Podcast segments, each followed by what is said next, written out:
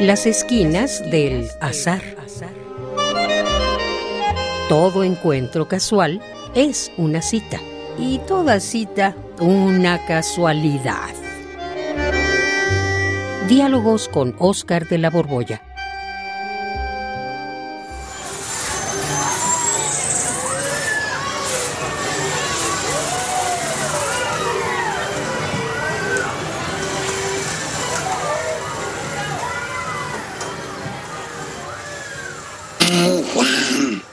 No me gustan los juegos mecánicos.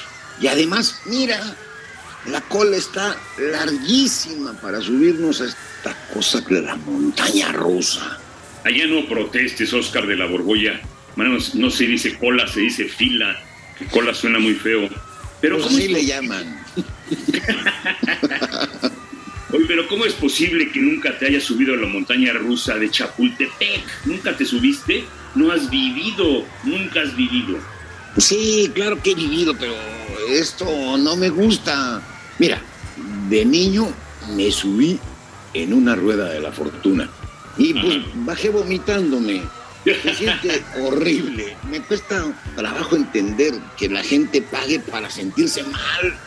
No, Oscar, no es para sentirse mal. Es para tener una sensación intensa. Se siente chidísimo es una experiencia que no puedes no haber vivido. Te digo que no me gusta. La gente hace muchas cosas absurdas. Se supone que somos seres racionales, pero constantemente nos ponemos en situaciones paradójicas. ¿Paradójicas? ¿Por qué la calificas de paradójica? ¿Por qué?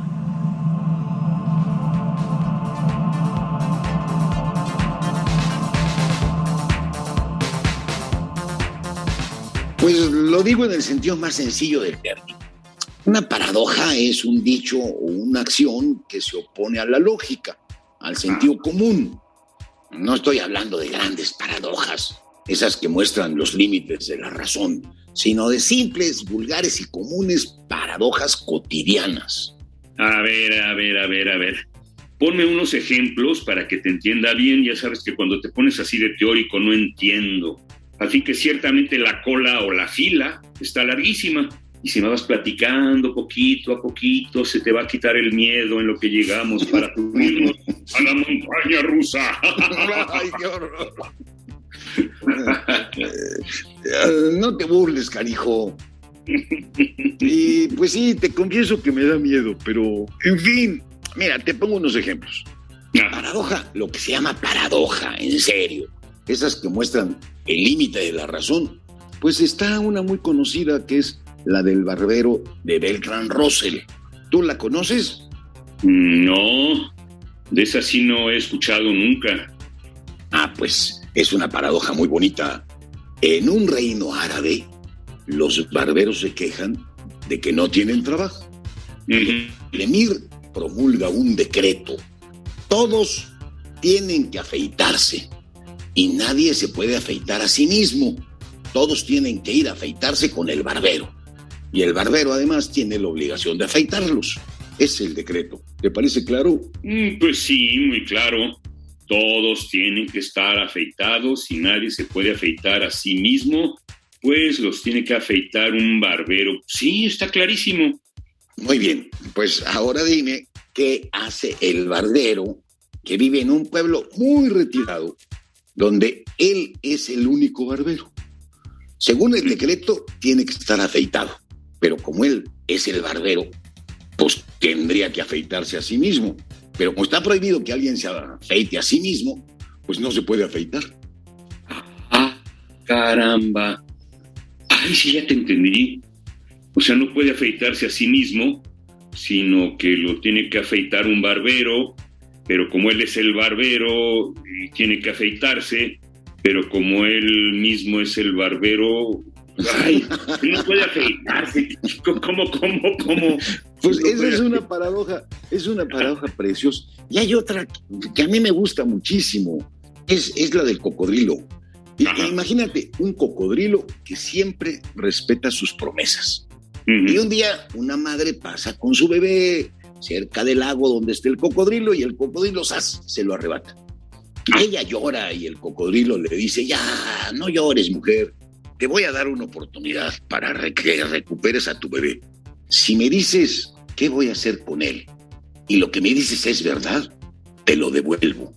La madre se queda pensando un momento y dice, te lo vas a comer. Y, y el cocodrilo, pues tenía ganas de regresárselo porque ella lloraba, pero cuando se lo va a devolver, se da cuenta que la madre mintió y entonces lo puede comer.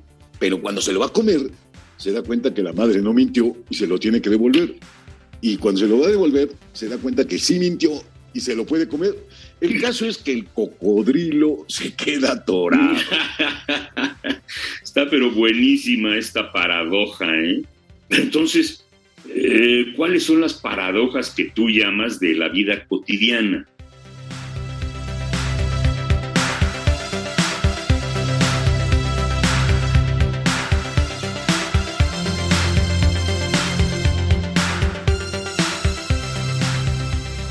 Pues mira, estas que te digo ponen en crisis la razón. Y las otras, que son así comunes y silvestres, pues lo que ponen en duda es que nosotros, que somos los seres racionales supuestamente, seamos razonables, porque tenemos un montón de conductas ilógicas. Pero como cuáles? Como siempre te pido que me pongas unos ejemplos. Pues como, por ejemplo, estar aquí después de haber pagado para subir a la montaña rusa. no, no, no, no, no, no, no, mi querido Oscar. Aquí no es por sufrir. Lo que tienes tú es miedo. Mira, está bien.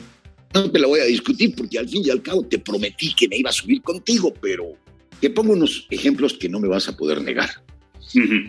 Lo lógico sería apartarnos de aquello que nos hace daño. ¿Estás de acuerdo? Mm, sí, eso sería lo lógico. Y no conoces muchísimas personas que precisamente se quedan atoradas en relaciones tóxicas. Uy, uy, uy, sí. Conozco a muchísimas personas que mientras peor las tratan, más se quedan. Sí, y fíjate que pueden ser pues, amigos o parientes o la pareja o compañeros de trabajo o incluso hasta actividades los que no tienen ninguna competencia. Ah, sí. No, pueden y ahí están insistiendo. Sí, yo conozco a algunos a los que más les valdría salir huyendo, pero ahí se quedan.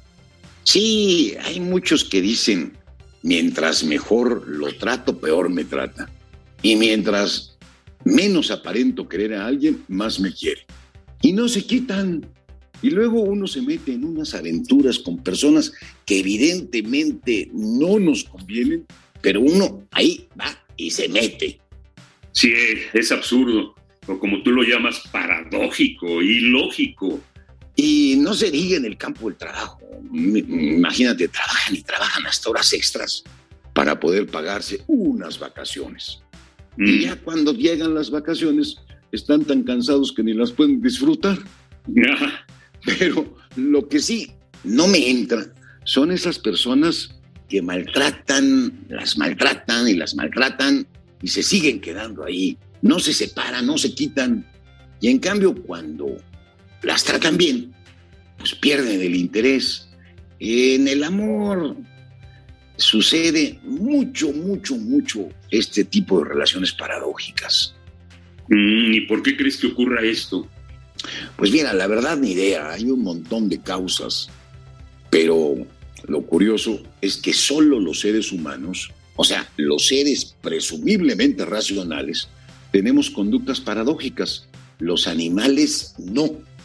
Ahí te equivocas, mi querido Oscar, pues los perros, al menos algunos pobres perros, los maltratan y ahí se quedan y hasta lamen las manos de sus malditos amos que los maltratan Sí, pobres perros. Pero fíjate que ahí la explicación consiste en que los hemos humanizado, o sea, los hemos hecho como nosotros, que por eso ahí se quedan.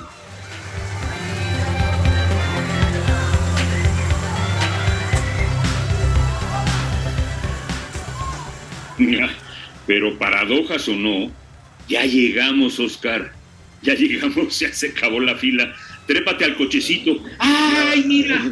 Nos, tocaste enfrente. No, el primer atrás, Juan, No, nada. aquí. Está bien, ya me senté. no, nos sentamos hasta enfrente ya. Bueno, agárrate, porque primero vamos a subir despacito, despacito. Ay, ay, ay, ay, Cuando ay, lleguemos ay, a la cima, ¡zoom! Vamos a bajar rapidísimo. Ay, qué paradoja, Juan. Agárrate.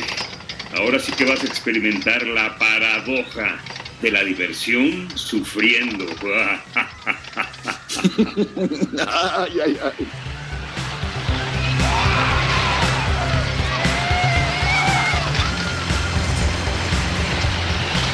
Radio UNAM, en colaboración con la Facultad de Estudios Superiores Acatlán, presentó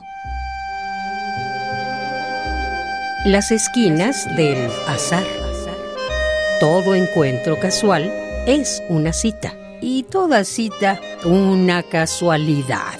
Voces, Oscar de la Borbolla y Juan Stack. Producción y realización, Rodrigo Aguilar y Denis Licea. Radio UNAM, Experiencia Sonora.